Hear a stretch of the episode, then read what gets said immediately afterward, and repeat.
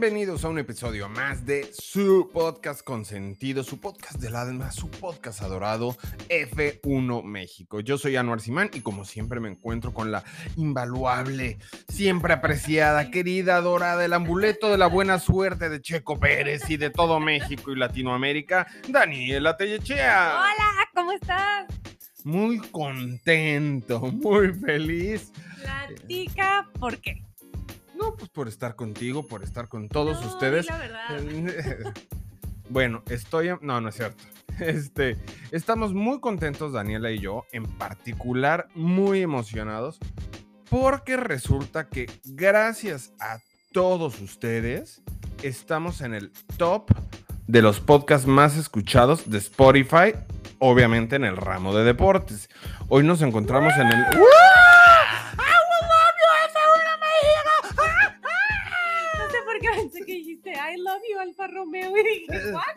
Estás pensando en Valtteri Bottas otra vez. ¿Viste cómo naturalito? Ni, ni mandado a hacer. Bueno, este, no, estamos súper contentos. Sí. Genuinamente es algo que no nos esperábamos. No. Ayer estábamos pajareando como para ver, pues obviamente nosotros admiramos a muchísimas de las personas que están en ese top y también de los que no están. Y fue una, o sea, y siempre vemos, pues, porque escuchamos los programas, los seguimos, seguimos otros podcasts, seguimos más contenido. Y ver nuestro y el podcast de ustedes ahí fue una súper sorpresa. Sí, llega Anuar corriendo y me dice, no sabes lo que pasó. Y yo, ¿qué? ¿Qué pasó? No, es mentira, llegué trotando. Y yo, o sea, imaginándome lo peor del mundo, o sea, en, en todos los ramos aparte de la vida. Y me enseña el celular para el ranking y yo dije, ¿what? O sea, de verdad esto es algo que hacemos por amor al arte, pero obviamente por amor al deporte, por amor al Y por automovilismo. amor a ustedes. por amor a, a- a- a- o sea, por fanatismo puro. Y es una chulada ver que hay más gente como nosotros que también le gusta, este, pues, que le gusta el chismecito, que le gusta saber qué está pasando con la F1 y, y que está aquí con nosotros acompañándonos todos los días. Gracias a todos los que están haciendo crecer este proyecto que nunca pensamos que crecería. Vamos bueno, a por- este nivel. Vamos por más, vamos por más.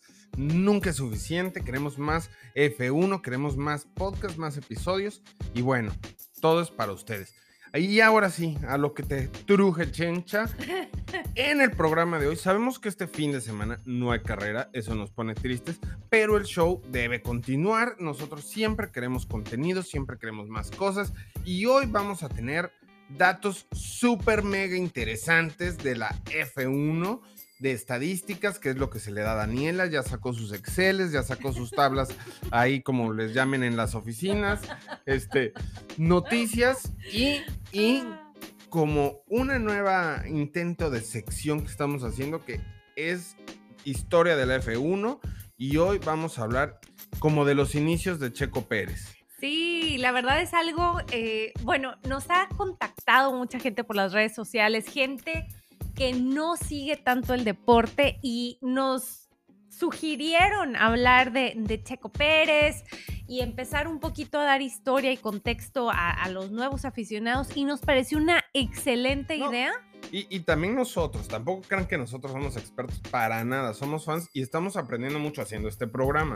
Claro, entonces dijimos, ¿qué, qué mejor manera de, de, de, pues generemos una sección donde hablemos de lo más importante, lo relevante, y así aprendemos todos, no tanto de, de, o sea, tanto de lo que está pasando esta temporada como de el que es ahorita nuestro piloto estrella para F1 México, que es referente. Checo Pérez. Bueno, entonces vamos a darle y vamos a arrancar con datos curiosos. ¡Wow, wow! Ya les prometemos echarle más ganas porque ya, ya, ya se merecen producción. Un jingle para el inicio de datos curiosos. Datos curiosos, datos curiosos. Entonces, empezamos con el primer dato curioso.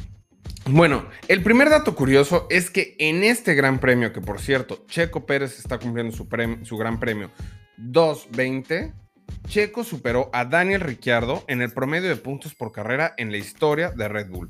En este top está obviamente liderando Sebastian Vettel, en segundo está Max Verstappen, luego está Weber y en cuarto lugar ya está Checo Pérez. O sea que en su segundo año ya está quedando en la historia escrita en piedra de Red Bull es que le está yendo muy bien. No, yo nomás quiero hacer una pausa aquí porque justo estaba viendo las estadísticas de Checo.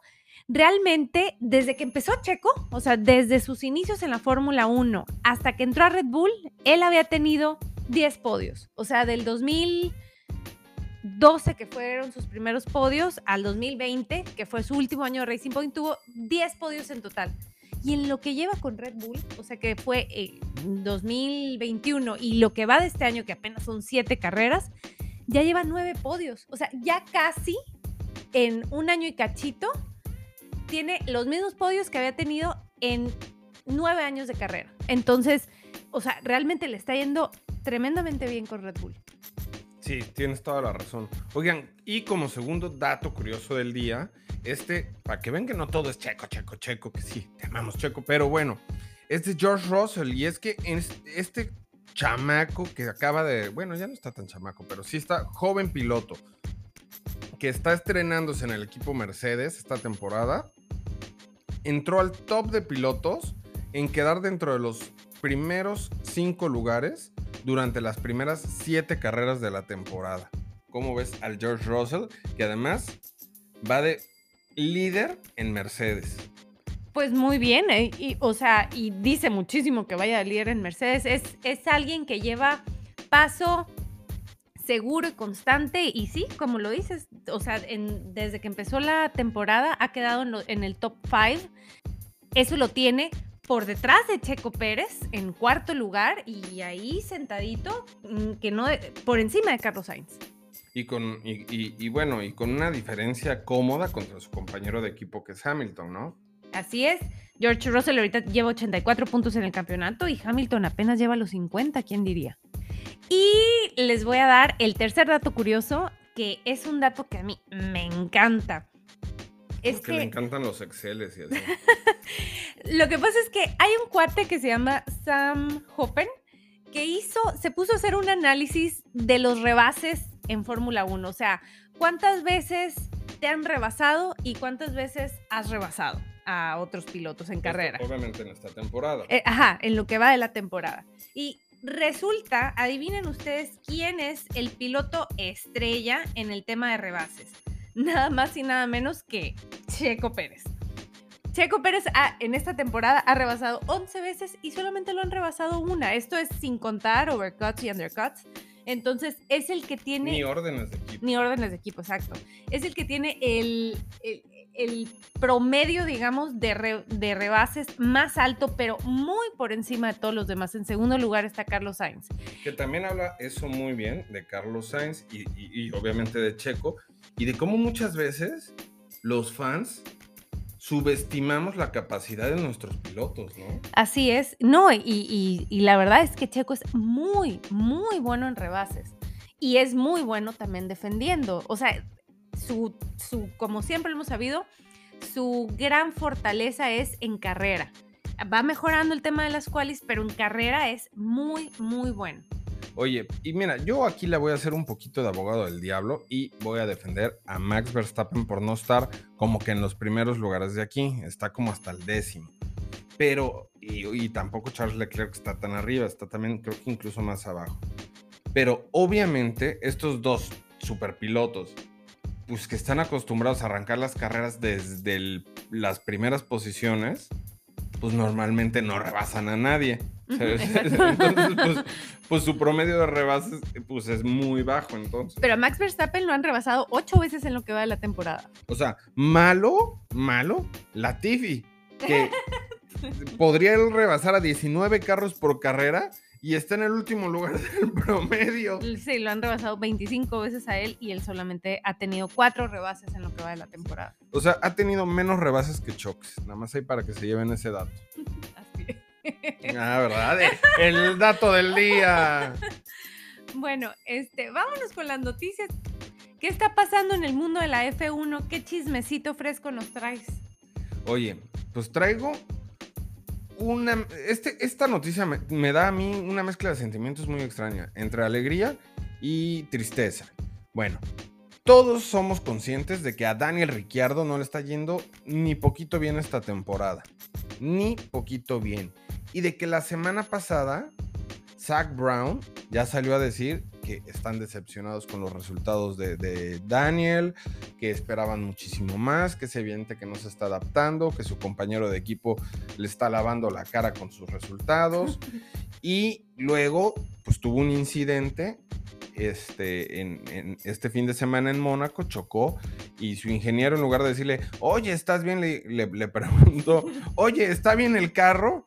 Y Daniel le, le contestó pues, un poco sarcásticamente diciendo, sí, estoy bien. Ajá. Entonces ya hubo un silencio awkward. Pues bueno, ya se han filtrado dos o tres informaciones por diferentes medios de, de- de prensa distintos que si no levanta Daniel Ricciardo, a pesar de que tenga contrato para el siguiente año, no se va a quedar en el equipo. Sí, no, y esto va también alineado a, lo- a la entrevista que le hicieron a Zach Brown, donde él mismo dice que no está dando el ancho, que no está dando los resultados que ni el propio Que los pies espera. le huelen, que no se está poniendo talco. O sea, que no se está adaptando al carro. O sea, dio, una de- dio unas declaraciones muy fuertes Zach que se las contestó Ricciardo, ¿eh? Ricciardo dijo, bueno, este, yo, yo estoy contento en el equipo, este, yo estoy acostumbrado a las críticas, ya se me ha hecho una piel muy gruesa, yo prefiero ser alegre, feliz y echarle ganas, ¿no?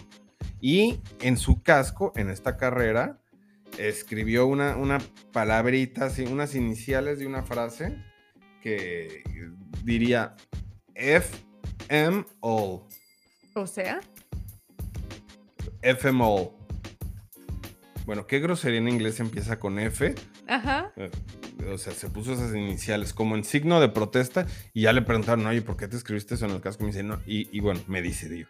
Entonces, y me dijo. Dani me, y me él me dijo, whatsappeó. me, me mandó un audio y me dijo, no, mira, esto ya lo he hecho en otras ocasiones, incluso lo hice en el 2018, cuando estaba teniendo broncas en Red Bull, y es una forma de motivarme a mí mismo.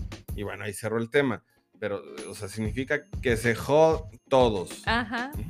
Bueno, y yo ya la hice aquí, ahora sí, labor de detective, juntando información por un lado, información por otro, y vi que a los que están apuntalando más, hay tres, como tres personas que le interesarían a diferentes grupos que ocuparan el lugar de Ricciardo. El que más chances tiene so far es Pato Howard. Y eso a mí me daría mucho gusto. A pesar de que yo admiro muchísimo a Daniel Ricciardo, desde que estaba en Toro Rosso, me daría mucho gusto que Pato Howard Ay, por aquí. favor, todos los fans de F1 México, hay que prender las veladoras. Imagínense tener a dos pilotos mexicanos en la F1. No, Ahora, hombre. Él es el que lleva la delantera en la carrera contra Colton Herta, que es el otro piloto de Indy, que sería el favorito para McLaren por el hecho de ser americano, de que pues también tiene su chiste, no, no es mal piloto, aunque Pato es mucho mejor honestamente y ahí están los resultados, este, pero no la está armando en la Indy. Ahorita fueron las 500 millas del- de, Indianápolis y no terminó la carrera. Entonces así como termina una muy bien, dos no las termina bien. Sí, e- es, es un cuate que le falta consistencia, pero tienes un punto con lo de que es americano. Quieren abrir el de mercado, quieren tener su figura, Así pero es. bueno. Pero él, por, él se está eliminando solito. Bueno, ¿quién más entonces está ahí olfateando el asiento? Y de los medios más europeos, más este, franceses, están diciendo que Pierre Gasly, ahorita que no. Checo ya firmó su renovación con Red Bull, podría irse a McLaren. Claro que no. Mira, todavía que fuera ahorita líder de, de- del equipo, Sí, de Alfa Tauri. Sí, o sea, no, no, no va a irse de Alfa Tauri donde realmente lo que nunca pensamos y es que Yuki Tsunoda está teniendo un desempeño mucho mejor que él carrera tras carrera. ¿Cómo crees que le van a dar el asiento a, a- a- No, yo, yo, a yo, Pierre. yo lo veo complicado. Yo incluso, mira, no es mal piloto para nada. Nada más que esta temporada le está yendo muy mal. Y ese asiento también lo quiere, aunque no está en las o sea, de eso sí no, no hay ninguna pista que me diga que podría ser real, incluso lo veo complicado, pero es Fernando Alonso, porque Fernando Alonso y la relación con, con Alpine está por los suelos. Así es. Entonces él está viendo si se va para, si se retira Vettel y él ocupará su, ocuparía su lugar este, en Aston, Martin? o mm. un regreso por tercera vez a McLaren.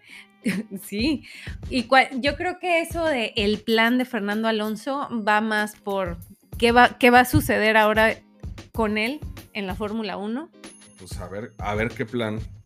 Oye, a ver qué plan con el plan. Quiero que hablemos de los Aramco Power Rankings. Ok, pero antes de hablar de este tema, ¿por qué no nos ayudas con un poquito de contexto? Porque es un ranking del que todo mundo se mofa, o sea, es un ranking que, que hasta da risa a veces. Mira, todo mundo critica este ranking porque casualmente no voy a enfocarme en Checo, pero vamos a poner un ejemplo distinto.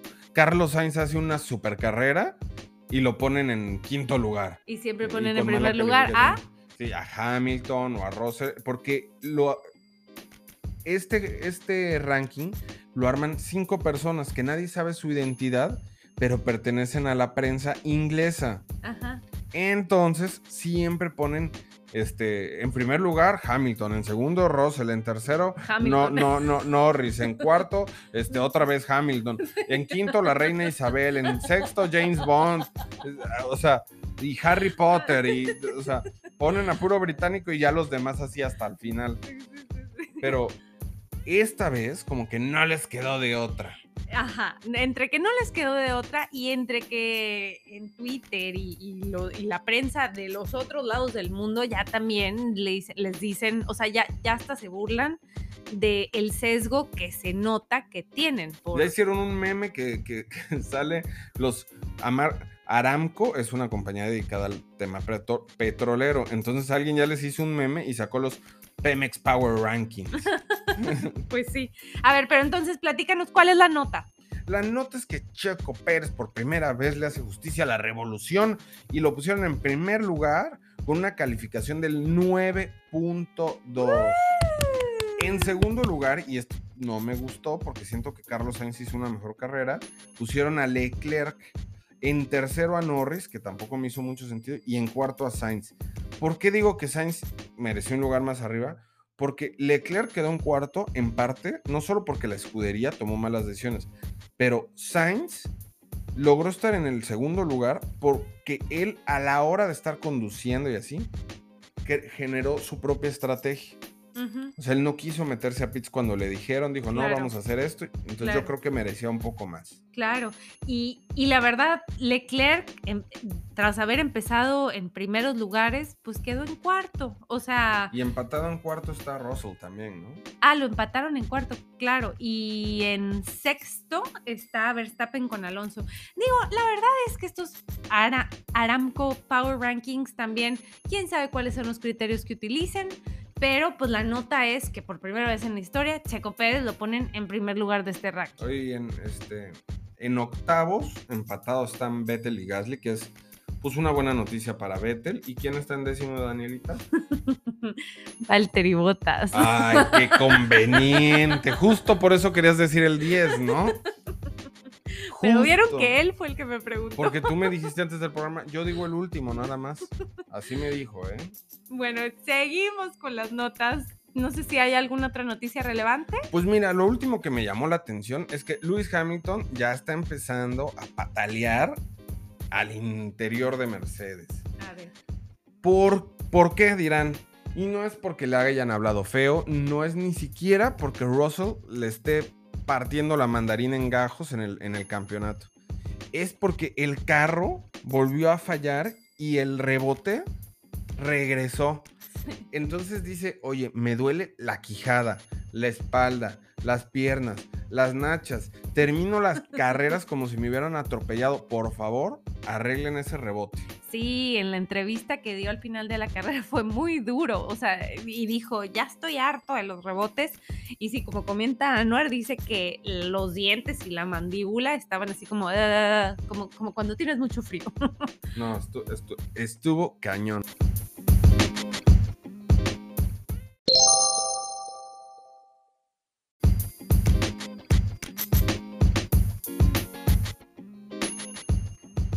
Bueno, y ahora vamos a continuar con esta nueva sección que es de temas históricos de la Fórmula 1. Esta va a ser una sección eventual, no va a estar en todos los episodios, va a estar sobre todo cuando estemos en semanas donde no hay Fórmula 1 y pues tenemos que seguir con el show, el show tiene que continuar y queremos seguir aprendiendo, continuando y transmitiendo cosas muy interesantes para todos ustedes.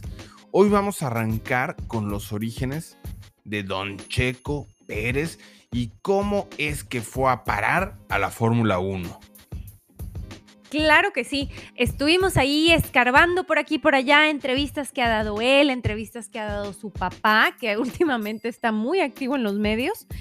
Y pues les vamos a platicar un poquito cómo fue que llegó a la Fórmula 1. Bueno, como casi todos los pilotos este, que están en esta categoría, casi todos empiezan de bien chavitos en los go-karts. Entonces, así empezó él, como la mayoría de los pilotos, pero empezó muy fuerte con podios, sobresaliendo aquí, sobresaliendo allá, y cabe destacar que, pues, su papá, que es Antonio Pérez Garibay, en su momento también fue piloto, creo que ganó algún campeonato, entonces, pues, él traía a sus dos hijitos, que eran Chequito y Toño, Toño Junior, los traía, este, pues eh, que en los go-karts, que en esta competencia, que en esta otra, y así se llevó su infancia, llevándolos a, una tras otra competencia. Que don Toño estuvo en el equipo de Adrián Fernández. Adrián Fernández, gran piloto de la Indy y de la Fórmula Kart. Exactamente. Y aquí este, como cuando Checo tenía como 13 años, ya andaba muy fuerte, creo que andaba peleando en ese momento la Copa México y ahí tuvo un broncón por el que digamos que su carrera dio un giro que son de esas cosas que, que pues en su momento fue súper dura para él y para su familia, pero son como, como dicen los sabios, o sea, son esas veces que te caes para levantarte más fuerte y yo creo que sin esto, pues obviamente no tuviéramos al checo actual. Básicamente tuvo ahí un entronconazo con alguien que andaba peleando también la, copa junto con él, que es alguien de nombre Klaus Schninkel Jr., que quién sabe qué está haciendo ah, hoy en día, pero en su momento eh, tuvo ahí un, un encontronazo con él en carrera que era el oponente y pues básicamente le quitan a Checo el triunfo de la carrera. Eh, Checo se pone muy triste y llega a su siguiente carrera, él muy mono, se sube a su carro y le dicen, don Chequito, eh, usted ya no puede correr. ¿Cómo que ya no puedo correr?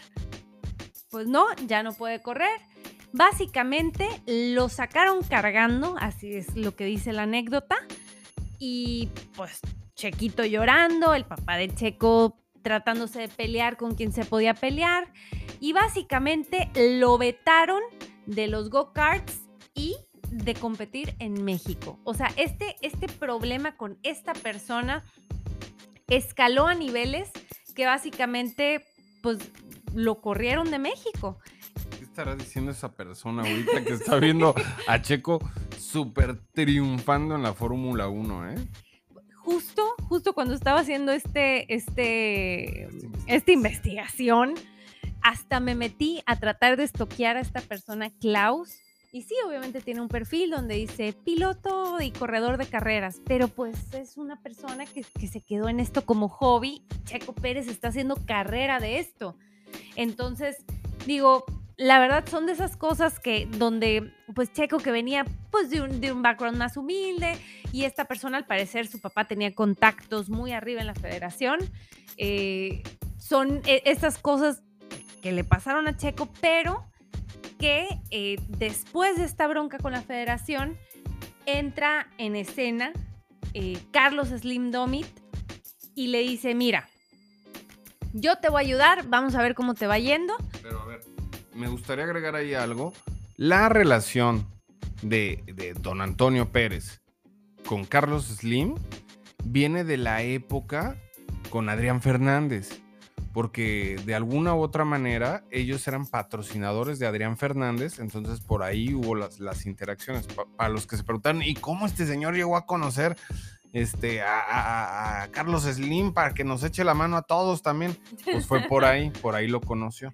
Así es, eso fue a los 13 años de Checo y a los 14 él ya se estaba yendo a Europa, Alemania, aquí hay una entrevista buenísima donde él dice que vivía arriba de un restaurante sin hablar el idioma, donde trabajaba, en el restaurante de lunes a viernes y luego tenía que eh, competir el fin de semana, una vez se quedó a dormir afuera porque se le olvidaron las llaves, o sea, historias así muy, muy, este impresionantes, la verdad, de un chavito, porque era un chavito viviendo solo en Alemania, buscando su sueño.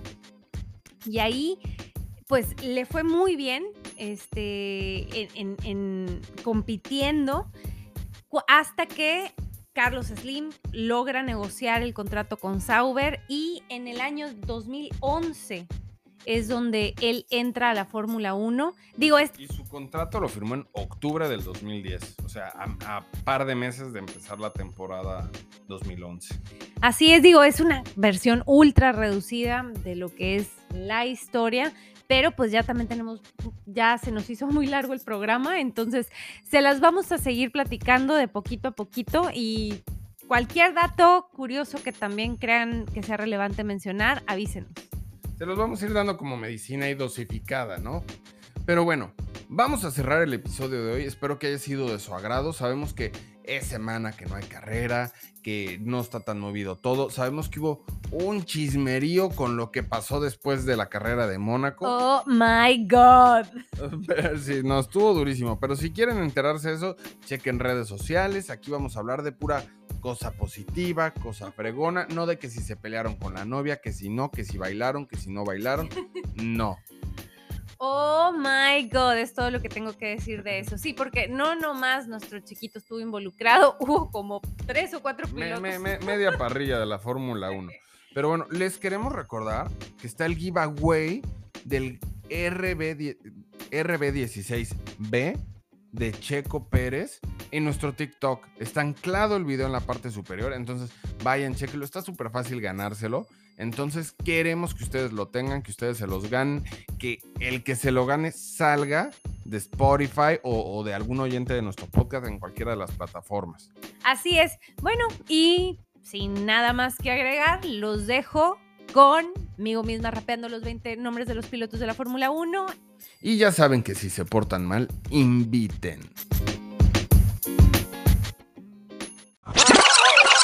Please do Checo checolando, checolando, Max Carlos Sainz. Oh my god. Charles Leclerc. Otra vez. Valtteri Botas, Botas, Botas, Daniel Ricciardo, Lance Stroll, Hamilton, Gasly, So Yuki, Sepetel, Latifi, What the hell, Albon, Magnussen, Schumacher. Ah,